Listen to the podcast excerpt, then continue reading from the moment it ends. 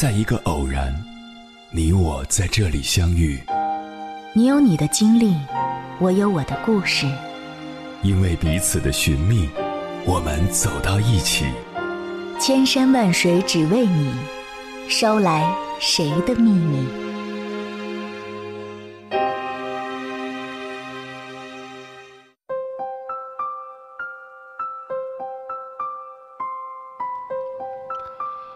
欢迎回来，各位夜行者，这里是正在陪伴你的中国交通广播，千山万水只为你，深夜不孤单。我是迎波，绰号鸭先生。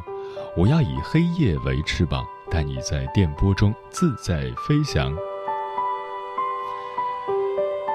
身处大城市，人与人总有一种忽远忽近的边界感，每天步履匆匆。仰头尽是高楼大厦，低头则见车水马龙。我们打个照面儿，飞速擦肩而过。比起套近乎式的假性亲密，我们更害怕逗留，更渴望保持一个个人空间完全不被侵犯的安全距离。我们像只惊弓之鸟，小心翼翼地开启朋友圈分组，屏蔽掉同事、家人、不熟的朋友。不想被越界，不想因某一条动态惹来麻烦，更不想被人麻烦。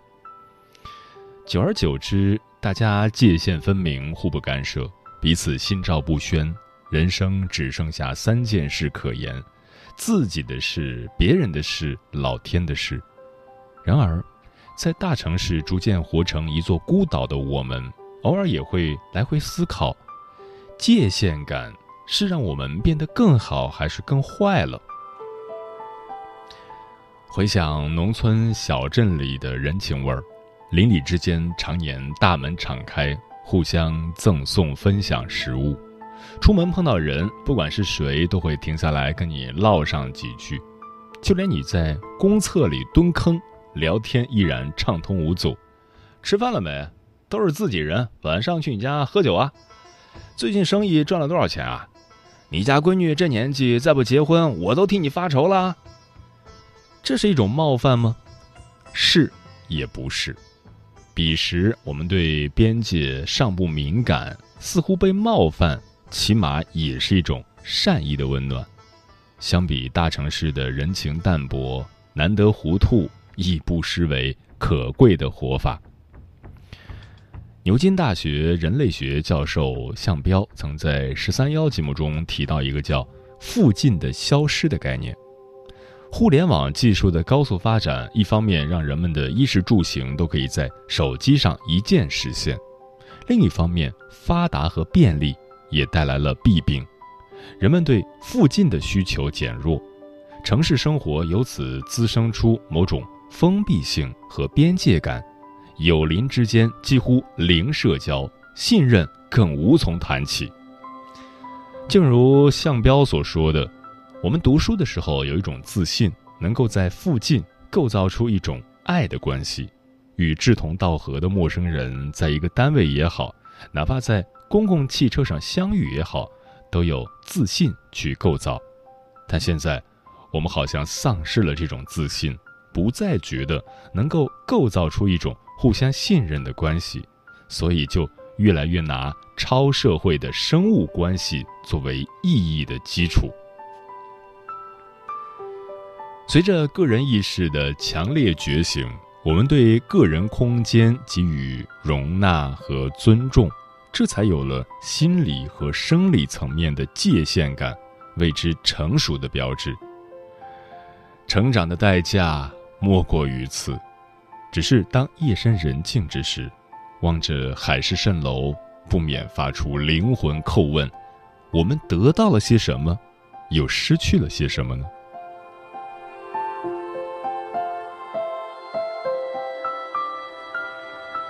接下来，千山万水只为你，跟朋友们分享的文章选自富兰克林读书俱乐部，名字叫《深到骨子里的教养是有边界感》。作者胡适。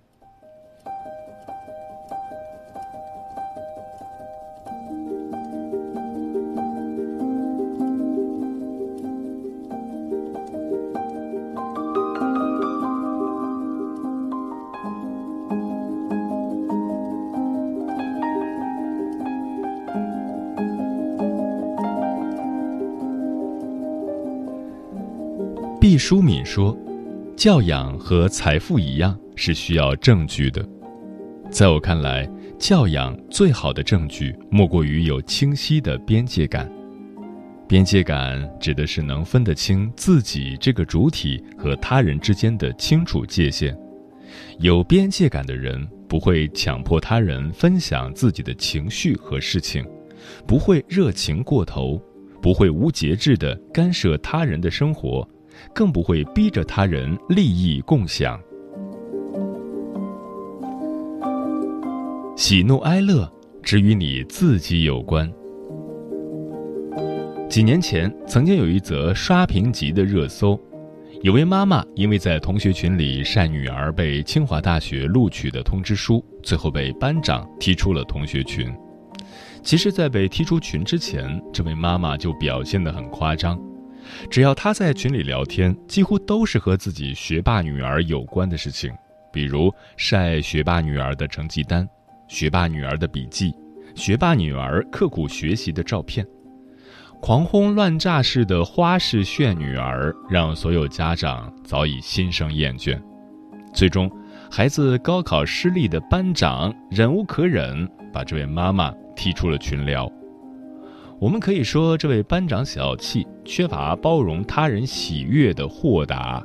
但是，真正要去理解这件事的话，这种说法就太流于表面了。事情的根本原因在于这位妈妈，而不是班长。大家生活中一定碰到过很多这种类型的人。不分场合，只要聊天，就是以自己的事情为中心，从孩子到爱人再到工作，所有的聊天话题都只围绕和自己有关的事情，喜怒哀乐、鸡毛蒜皮，他们说起来似乎永无止境。除此之外，已经成为公共场地的朋友圈也同样如此，孩子、爱人、包包、手表。他们用自己的事情轰炸着周边所有的人，身边的人是什么感受？毫无疑问，是可忍孰不可忍，一种崩溃感的边缘。记得有一次我去幼儿园接女儿，碰到一位妈妈，拖着我开始聊自己的各种事情，上个月去哪里旅行了，自己在公司发生什么事儿了，女儿如何如何了。短短十多分钟，这位妈妈全程滔滔不绝地讲述自己的事情。我当时特别想告诉她：“你的一切真的与我无关。”碰到陌生人都这么疯狂，我相信他对身边的朋友只会变本加厉。这些人为什么会这样？因为他们从来不知道自己和他人存在着明确清晰的边界。你就是你，我就是我。你的事情就是你自己的事情，你的情绪也只是你的情绪。应该承担事情和情绪的当然是你本人，他人没有任何义务要花时间倾听。如果别人愿意了解，你再说出口，这是分享；如果不管别人愿意与否，只管自己倾吐，对别人而言绝对是一种负累。懂得对自己的事情和情绪负责，是一个人有教养的开始。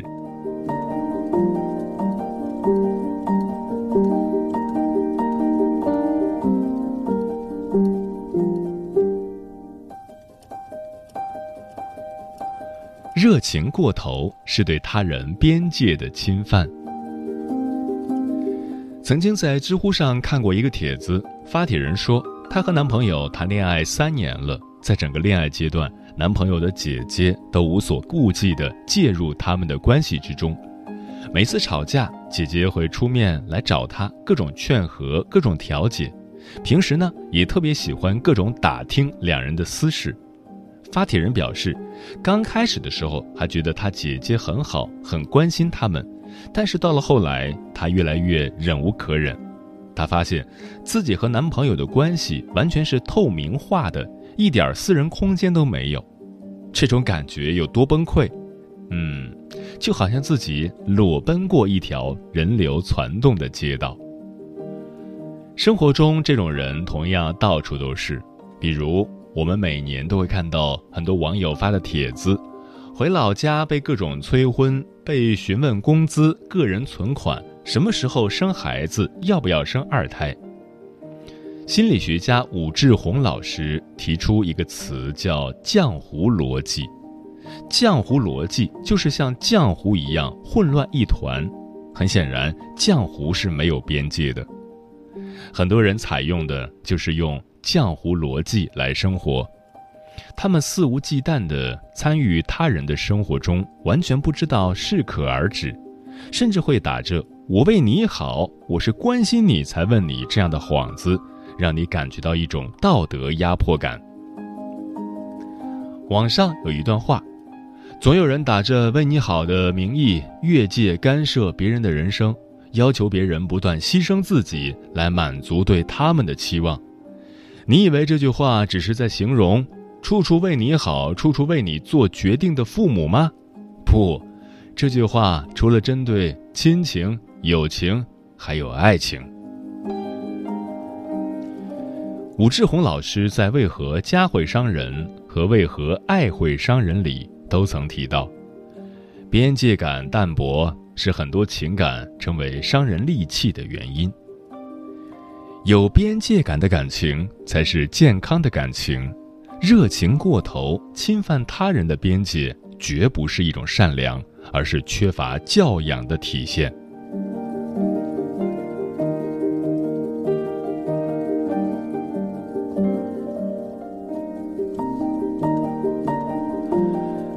拿自己当外人是最好的教养。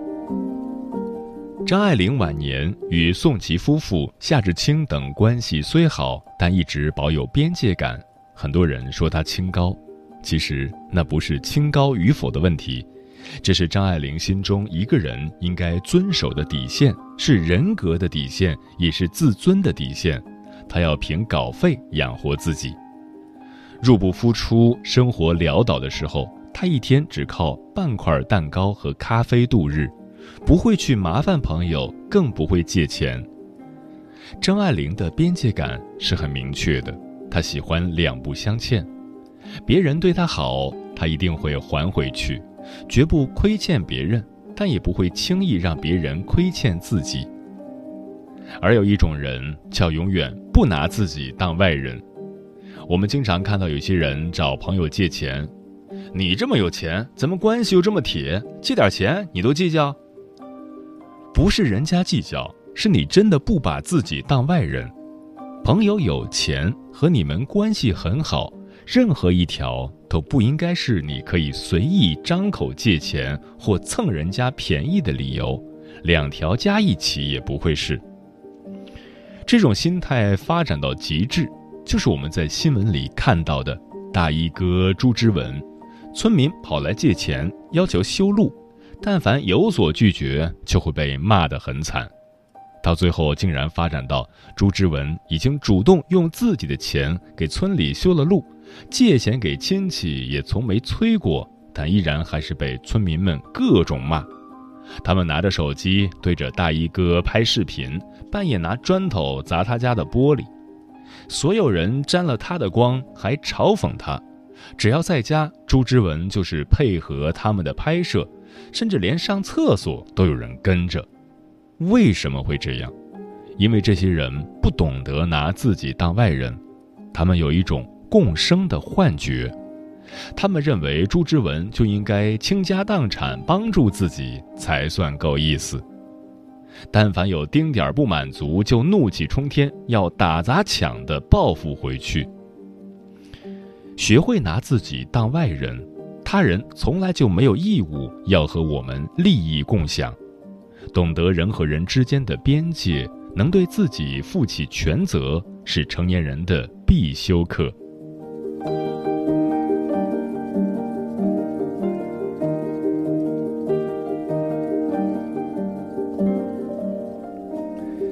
不同的人有不同的边界距离。有教养的人一定有强烈的边界感，懂得尊重他人和自己之间的边界。边界的距离怎么把握呢？我们要尽可能准确理解别人的基础边界。不同性格的人边界不同，比如说，外向型的人，他们的界限感会相对弱一点儿，而内向型的人边界感相对更强。我们在和他人交往的过程中，具体如何把握分寸，也要根据性格来确定。作家周国平说：“一切交往都有不可超越的最后的界限，而一切麻烦和冲突都源于想要突破这界限。”不去侵犯他人的边界，也警惕那些以关系好、感情好为由打扰你个人界限的人，拒绝那些侵犯你个人边界的人。在人际关系当中，尊重他人、维护好彼此的边界，是我们成年人最好的教养。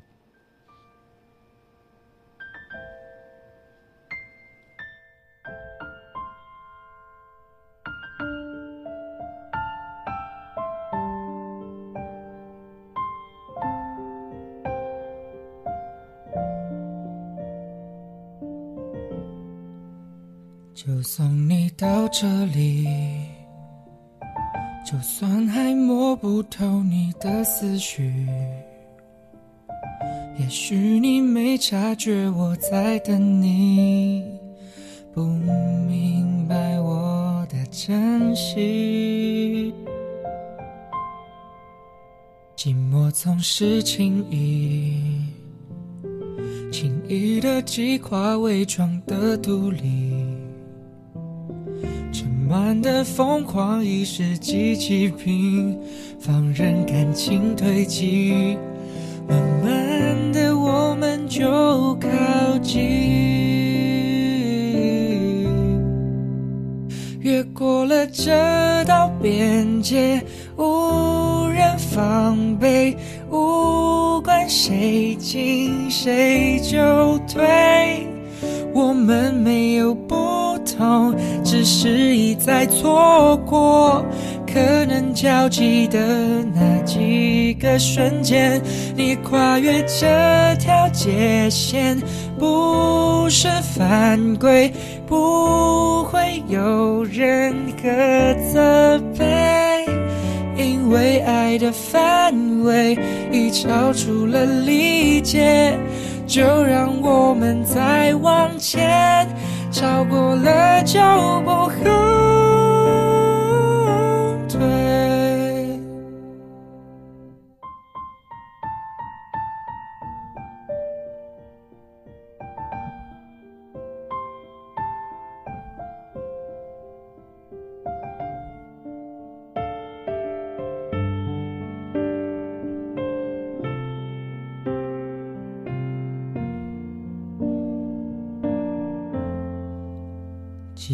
总是轻易，轻易的击垮伪装的独立，盛满的疯狂已是机器平，放任感情堆积，慢慢的我们就靠近，越过了这道边界，无人。防备，无关谁进谁就退，我们没有不同，只是一再错过。可能交集的那几个瞬间，你跨越这条界线，不是犯规，不会有任何责备。因为爱的范围已超出了理解，就让我们再往前，超过了就不后退。你牵起我的手，你和我鼓起勇气牵着手。诉说着当初为何喜欢我，你说你会一直喜欢我。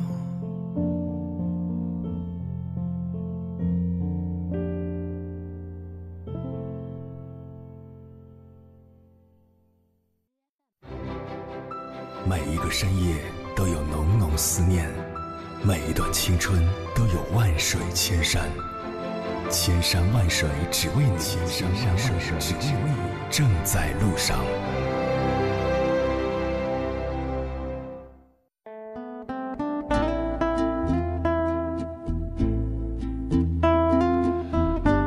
好的关系需要边界感，你是一个有边界感的人吗？听友逆光飞翔说：“生活就是各种人际关系织成的一张网，时而觉得简单，时而觉得复杂。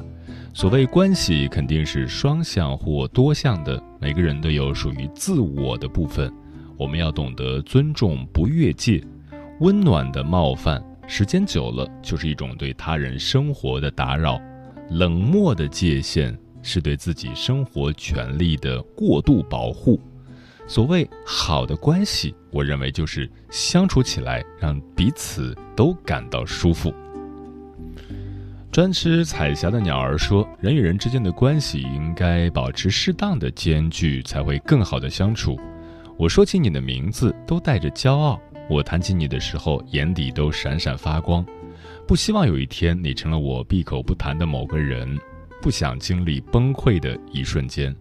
不轻易的触碰对方的心弦，我们要浅浅喜，静静爱，深深懂得，唯愿此生岁月静好。沉默少年说：“相敬如宾是最完美的距离吧？不是说我们因为太过熟悉就可以去叨扰别人的生活。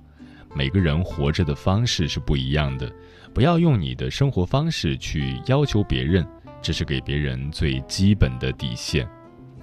溜大仙说：“一直觉得距离产生美很有道理。人与人之间距离太近，相处久了难免心生怨怼，还是留有距离，才会时常念着对方的好。”枫叶轻飘说：“鸭先生和听友的距离真的就刚刚好，隔着千山万水，远在千山之外，又在千山之内。”好似在天涯，却又感觉近在咫尺，因为有你的声音在耳边响起。嗯，这样的距离也能够让我们的关系更长久。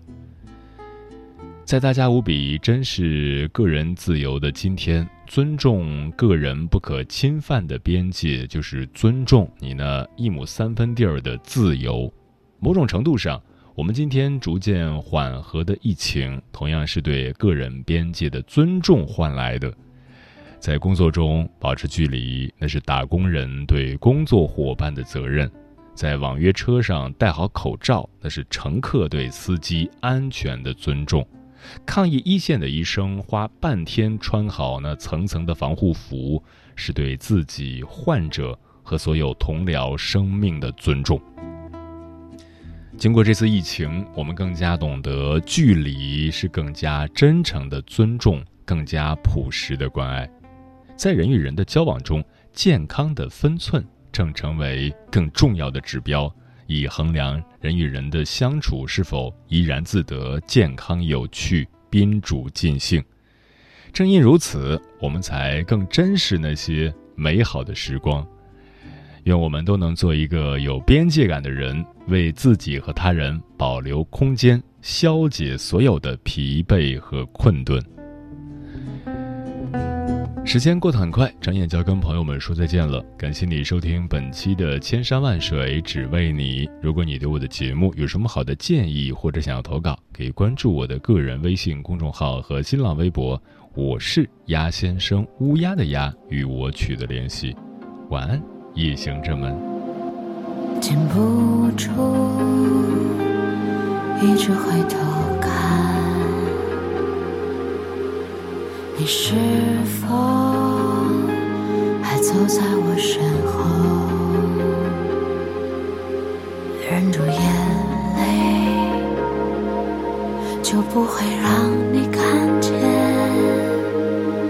忍住眼。